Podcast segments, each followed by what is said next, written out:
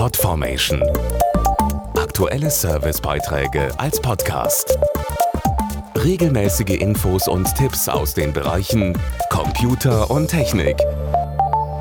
Schnelle Autos, starke Motoren und spannende Rennen.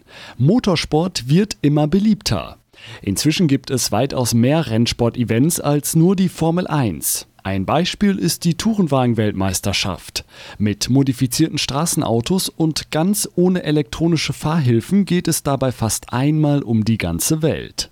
Die Tourenwagen-WM geht dieses Jahr in die achte Saison und setzt sich aus insgesamt 24 Rennen auf zwölf Strecken zusammen. Dazu Autojournalist Johannes Hübner. Die Tourenwagen-Weltmeisterschaft findet immer am Wochenende statt. Am Samstag ist das Qualifying und sonntags jeweils zwei Rennen mit mindestens 50 Kilometer Streckenlänge. Damit es länger spannend bleibt, gibt es eine sogenannte Handicap-Regelung. Dabei muss zum Beispiel der im Durchschnitt beste Fahrer beider Rennen beim nächsten Lauf das Gewicht seines Fahrzeugs um 20 Kilo erhöhen. Insgesamt zehn Teams werden in dieser Saison den Tourenwagen-Weltmeister unter sich ausmachen. Mit dabei sind getunte Serienwagen beispielsweise von BMW, Seat oder Chevrolet.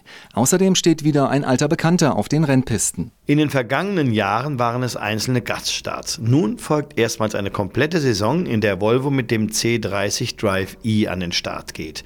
Die Schweden blicken auf eine lange Rennsporttradition zurück. Zum Beispiel waren sie in den 80er Jahren Sieger bei der Tourenwagen-Europameisterschaft.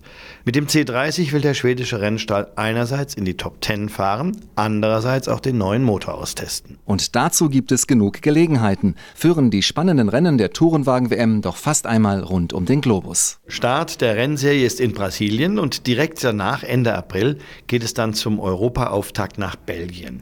Nach Deutschland kommt die Tourenwagen-Weltmeisterschaft dann am 31. Juli in Oschersleben. Weitere Austragungsorte der Rennwochenenden sind außerdem Italien, Großbritannien, Spanien und sogar China und Japan.